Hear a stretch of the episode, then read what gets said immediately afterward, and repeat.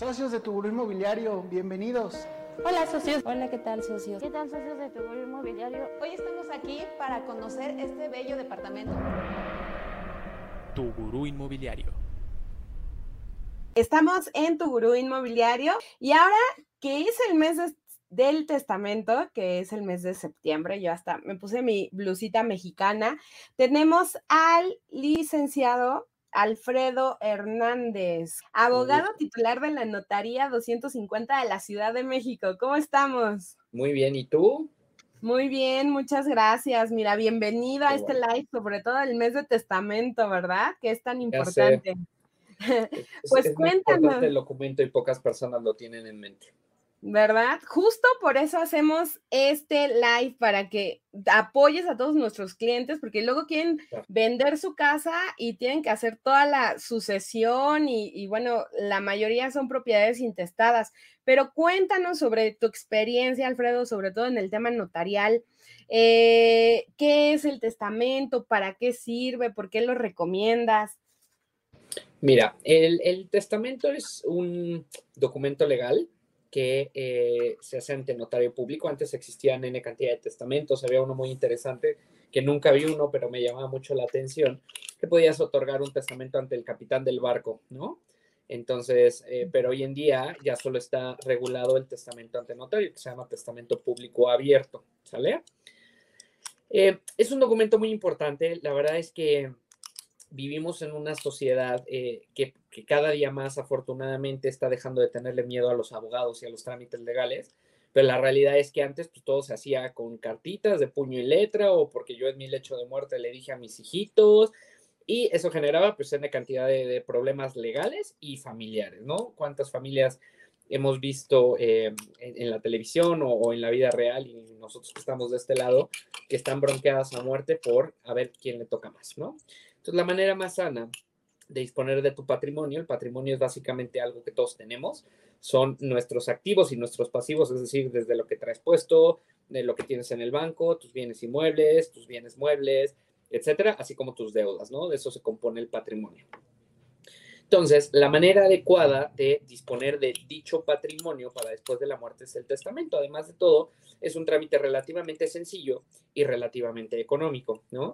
El testamento por lo general está aproximadamente en 5.200 eh, pesos aproximadamente, pero en el mes del testamento estamos hablando de 3.200 ya con todo incluido, ¿sale? Repito, es un trámite muy sencillo. Eh, por definición jurídica es un acto personalísimo, es decir, que solo puede otorgar la persona eh, interesada, no, no se puede otorgar por otro medio. Por eso de repente cuando pasa de hoy es que ya está en su lecho de muerte y ya casi no razona, pues ya es un tema delicado, ya no se puede otorgar, ¿no? Por eso hay que otorgarlo con, eh, con antelación a, encontrarnos en un supuesto de salud delicado, ¿sale? Eh, de igual manera es libre, ¿qué quiere decir? Yo puedo tener 10 hijitos y quererte dejar todo a ti, mi estimada Mildred, y eso es perfectamente legal, ¿no?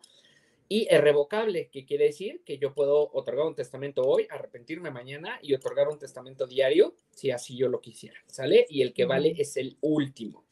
No olvidemos que los notarios tienen que validar la capacidad de las personas, entonces siempre se confía en que el último se otorgó de manera correcta. Claro que hay procedimientos para impugnar testamentos, pero el 99% desembocan en mero gasto y mera molestia a los interesados porque no, no va a llegar a buen puerto, dado que repito, el notario tiene fe pública y todo lo que él diga se considera por cierto, ¿sale? Ok. Entonces, es muy importante otorgarlo. Eh, ¿Por qué? Porque siempre vamos a tener, cuando no hay un testamento y nosotros faltamos, la ley suple nuestro consentimiento, ¿sale? Pero creo que afortunadamente hoy en día es menos, pero sobre todo hablando matemáticamente por el número de hijos que se tienen, pero antes pues, la gente tenía 10 hijos y 5 eran, hombre, malos con ellos y cinco eran buenos, pero solo uno o una, generalmente niñas, eran los que se ocupaban de ellos en sus últimos días, ¿no? Entonces era bien válido que nuestro abuelito, bisabuelito decía, pues yo solo le quiero dejar a Chuchita, ¿no? Y el tema es que si faltan, si la persona muere sin testamento, heredan todos los hijos, ¿no? Hay reglas sucesorias si no hay testamento. Siempre va a heredar a alguien, en última instancia, el DIF, ¿sale? Es quien hereda en caso de que de plano no haya ningún heredero empiezan eh, de manera muy lógica. Empiezan los hijos, las parejas, si no hay, papás, si no hay los hermanos, si no hay los tíos, los sobrinos, y al final hereda el DIF, ¿no? Entonces,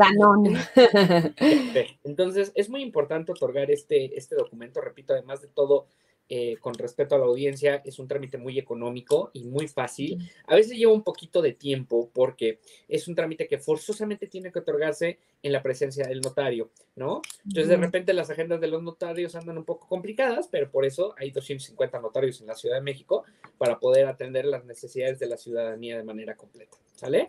El trámite relativamente es muy sencillo, es una especie de entrevista para ver las necesidades de la persona se elabora una especie de cuestionario y nosotros plasmamos el instrumento en una escritura pública, se cita a la persona y se firma ante la fe del notario y ese mismo día se les entrega el testimonio para que lo puedan conservar y entregar a sus eh, beneficiarios, a sus personas de confianza, ¿no?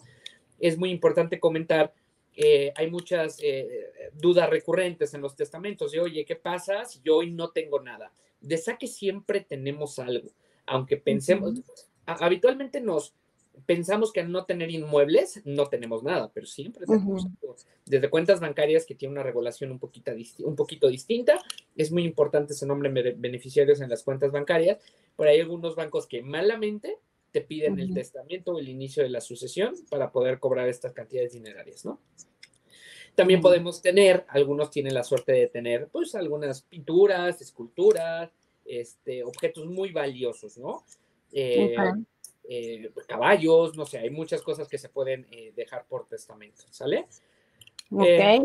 de igual manera, repito, la gente dice, oye, pues si hoy no tengo nada, pues ¿para qué hago testamento? Porque el testamento es universal, el testamento va a incluir todo lo que tú tengas al momento de tu muerte, no todo lo que tengas al momento de que lo haces.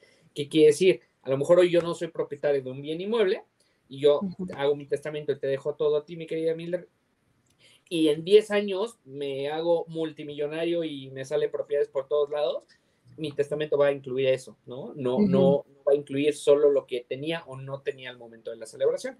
Eso es muy importante comentarlo, la ciudadanía piensa eso, o es muy eh, común que se firme una compraventa y ah, ahora sí tengo que hacer mi testamento porque ya tengo algo. Siempre tenemos algo, ¿no? Así nos llegan los clientes.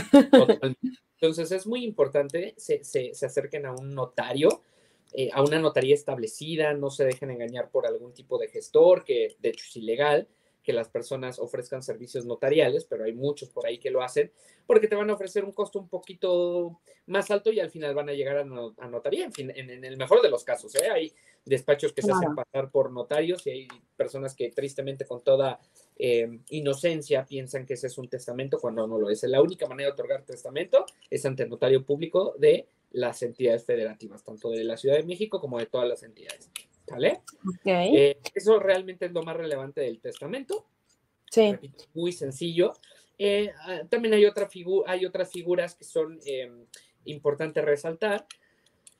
La manera de dejar estos bienes es a título general, es decir, yo te heredo a ti, Mildred, todo lo que tenga al momento de mi muerte, ¿no? O a título particular, ¿qué es esto? Yo tengo tres departamentos y uno te lo quiero dejar a ti, otro a Chuchito y otro a Juanito, ¿no? Yo puedo especificar que tal bien inmueble te corresponde a ti, el otro a tal y el último a una tercera persona, ¿sale? Uh también es muy sencillo de realizar, no tiene mayor problema y eso se llama legado, ¿no? Cuando yo tengo todo, se llama herencia. Cuando yo tengo solo algo en específico, se llama legado, pero tampoco hay mayor ciencia en eso.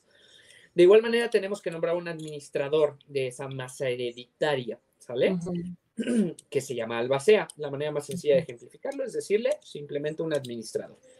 Yo siempre recomiendo que sean los propios herederos, porque implica un poco de chamba, ¿no? Un poco de talacha. Entonces, si designamos a alguien que no tenga interés en la masa, pues puede que no, no importancia, ¿no?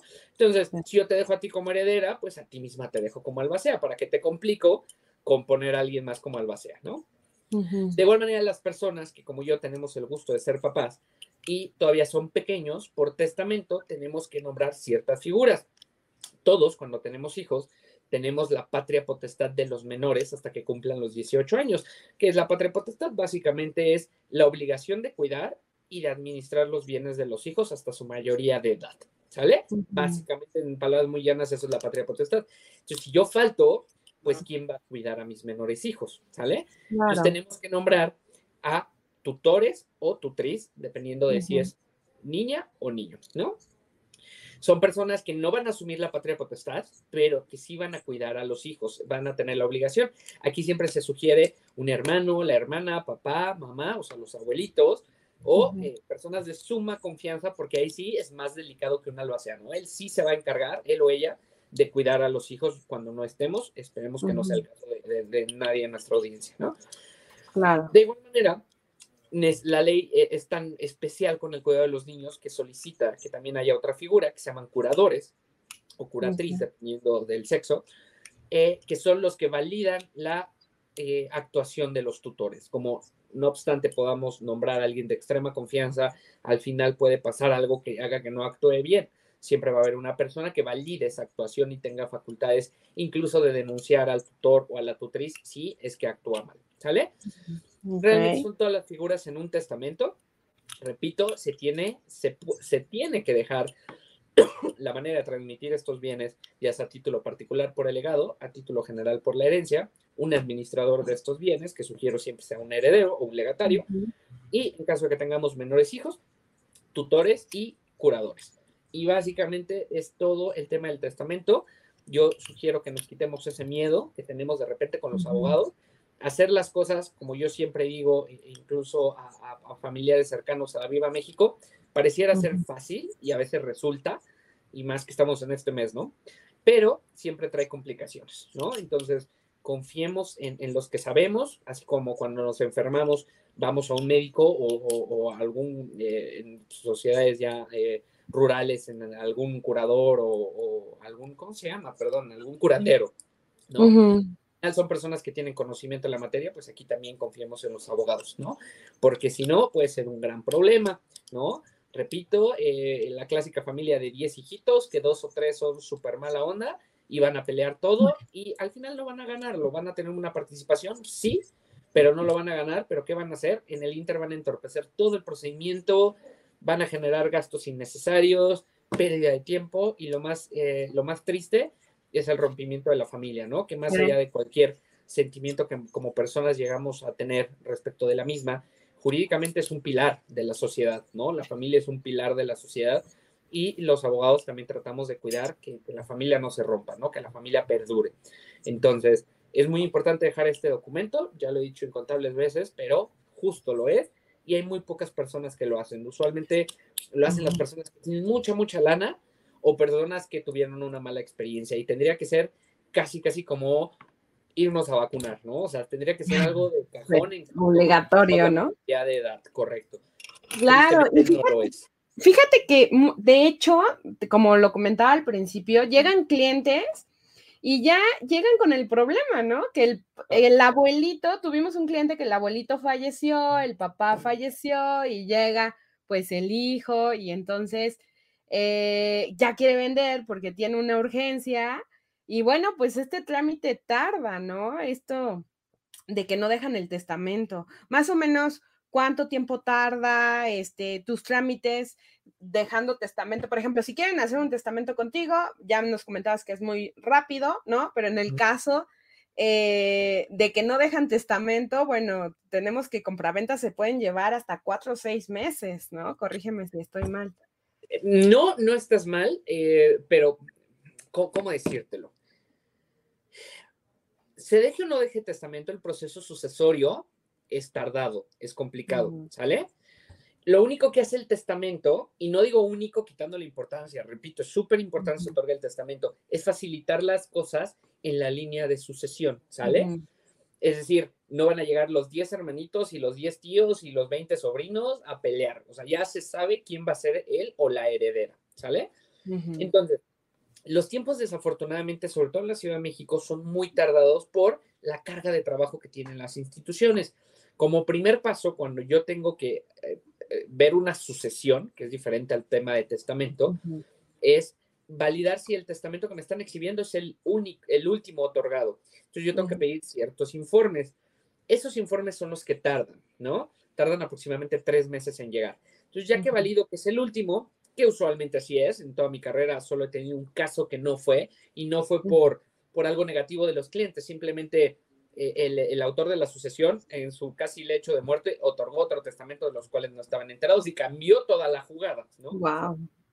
Entonces, a partir de ahí, ya lo demás se puede llevar muy rápido, como cualquier otra escritura, pero la búsqueda de testamento sí es tardada. ¿Qué complica eh, no otorgar testamento? Primero, que hereden personas que a lo mejor el autor de la sucesión no quería que heredara. No lo sé, porque yo ya no Claro. lo conocía. A mí ya me llega Claro. con esta persona, ya con los angelitos, ¿no? Pero eh, complica todo el camino a seguir, eh, a seguir en susceptibilidades, esto pedir testigos, el trámite ante notario es más caro porque es más complicado, eh, es un tema. También me gustaría resaltar algo. El trámite sucesorio, por regla general, se lleva ante juzgados, la excepción es ante notarios, ¿sale? Ya no hablamos del testamento, ya hablamos de lo subsecuente. Se otorga Sí. el testamento, la persona falta, ahora vamos al proceso sucesorio. Y la mayoría de las personas, por una mala percepción, ¿no? Piensan que en juzgados va a salir más barato. Y en notario, como tiene una oficina en Las Lomas o en la del Valle o en Santa Fe, pues me va a cobrar más caro. Es una mentira totalmente y es lo más erróneo. Yo tengo el gusto, uno de mis cuñados tiene un despacho y algunos trámites que yo no puedo llevar, justamente porque, eh, repito, el trámite de sucesor ante notario es la excepción.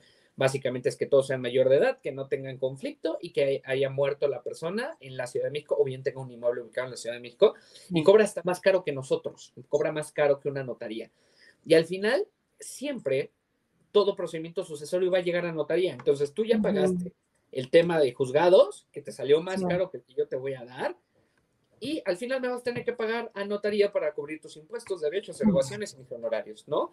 Entonces, también tratemos de quitarnos ese tabú de que las notarías son más caras que los abogados. En el 99% de los casos es todo lo contrario, ¿sale? Claro. Y tiempo. Tú lo has vivido eh, en tus operaciones inmobiliarias. Cuando hay una sucesión, a lo mejor la venta se está formalizando en seis meses, como bien dices, y ya un poquito Ujú. elevado el tiempo, pero vamos a ponerlo así, seis meses. Si se Sí. llevan ante juzgados, el trámite puede llevarse años, años, Claro. ¿no? Entonces, tratemos también de quitar ese tabú y acudir mejor a las notarías a que eh, realicen el trabajo que les va a salir mucho más barato. ¿Cuál es el único, eh, la única piedrita en el camino que tal vez exista que yo como ciudadano veo? Que el trámite en juzgados, como es tan tardado, pues los pagos se van desfasando en el tiempo, ¿no? Y el notario, como no es tan tardado, pues el pago se hace en un periodo, en un lapso más pequeño. Es la única diferencia, pero el costo, estamos aproximadamente en un 50-60% de lo que cuesta con un abogado y el tiempo estamos hablando de un 10%. De un 10%. Entonces, No, pues es sí. muy importante que tengan eso. Sí, justo, por ejemplo, aquí tenemos una pregunta que nos hizo un cliente. Eh, eh, Mari B dice, mi esposo tiene un testamento. Mi esposo contrató a un abogado y lleva más de seis meses. ¿Qué podemos hacer? ¿Pero contratar un abogado de notaría o contratar un abogado de un despacho? Pues así solamente dice, y es justo lo que mencionabas, ¿no? Que luego se tarda más este proceso con un ¿Es en una abogado. notaría? Pues como todo prestador de servicios, yo solo sugeriría una llamadita, un correíto para presionarlo. La verdad es que sí es tardado de repente por las agendas de los notarios. Eso es cierto. Ya seis meses es más un poquito elevado, pero pudiera ser viable. Ahora, que si se contrató un abogado en un despachito en la calle, afuera de tal institución, desconfiaría al 100%, porque los únicos que pueden hacer testamentos son los notarios. Son los notarios, sí. Aquí tenemos otra pregunta de Tony Luna. Dice, hicieron testamento y escrituras, bueno, eso es a otro nombre, ¿qué puedo hacer? Hicieron, perdóname, me perdí. ¿Cómo? hicieron testamento y escrituras a otro nombre, ¿qué puedo hacer? O sea, se ve que a Tony ya lo dejaron fuera de la jugada, ¿va? Pues desafortunadamente, mi estimado Tony, como te dije, el testamento es libre. No creo que lo hayan dejado a otro nombre, más bien en ese momento no te lo querían dejar a ti. Puedes iniciar un proceso, pero te soy honesto, solo vas a retrasarles y vas a generarte gastos innecesarios tanto a ti como a ellos. Pero el testamento es libre. Y otra pregunta, eh, por ejemplo, ahorita que estamos en el mes del testamento, mencionabas ya los costos de la Ciudad de. México, pero puedes ver de otros estados, me imagino, y también tienen descuento. Mira, es que el testamento yo lo puedo hacer de una persona que vive en Tijuana y que vino aquí de vacaciones y se le ocurrió hacer su testamento. ¿Sale? Y los bienes, repito, se incluyen todos los bienes, entonces el costo del testamento es único, no te preocupes. Perfecto. Y, eh, por ejemplo, ¿cuánto dura? ¿Es nada más el mes de septiembre el descuento? ¿Se alarga un poquito Mira, a Te, octubre? te soy bien honesto, históricamente el mes de testamento siempre es septiembre e históricamente siempre se prorroga a octubre, ¿sale? Pero desde que entramos en pandemia había una cuota especial, entonces básicamente llevamos dos años y fracción con una cuota especial. Pero yo asumo que terminando octubre vamos a regresar a los costos. Es mera, eh, yo estoy asumiendo, ¿eh? Pero Sí. yo asumo que terminando octubre vamos a regresar a los costos habituales, que son como de 5,200. O sea, es un descuento de 2 mil pesos que son muy buenos, ¿no? Ok, perfecto. Oye, y cuéntame, ¿dónde te pueden... ah, Vamos a dejar tu correo aquí en los comentarios eh, para que lo puedan contactar. Ahora sí, para que hagan tu testamento contigo, ¿no, Alfredo? Problema, con todo gusto. Claro, tú estás ubicado ahí en la ciudad. ¿Mande? Ahí vienen mis datos en, en- en- en- en el live. Nada más, eh, basta un correo y nos ponemos a sus órdenes para cualquier tema que requieran, tanto de testamento como cualquier otro tema notarial o alguna asesoría más especializada. Perfecto. Bueno, pues aprovechen el descuento de septiembre. Ahí ya aparece el, el- el correo. Y pues muchas gracias por No, todo hombre, este contrario. Y bueno, pues aquí estamos. Acuérdense de suscribirse a nuestro canal, Tu Gurú Inmobiliario. Y nosotros hemos hecho muchas compraventas con el licenciado Luis Alfredo. La verdad, muy rápido. Son de las. eh, hemos tratado con varias notarías y puedo presumir que tu proceso es muy ágil. Muchas, muchas gracias. Eso intentamos porque el tiempo es de las pocas cosas que tenemos todos los seres humanos. Claro que sí. Muchas gracias a todos. Cuídense mucho. Cuídense mucho. Luego, Gracias. Bye, bye.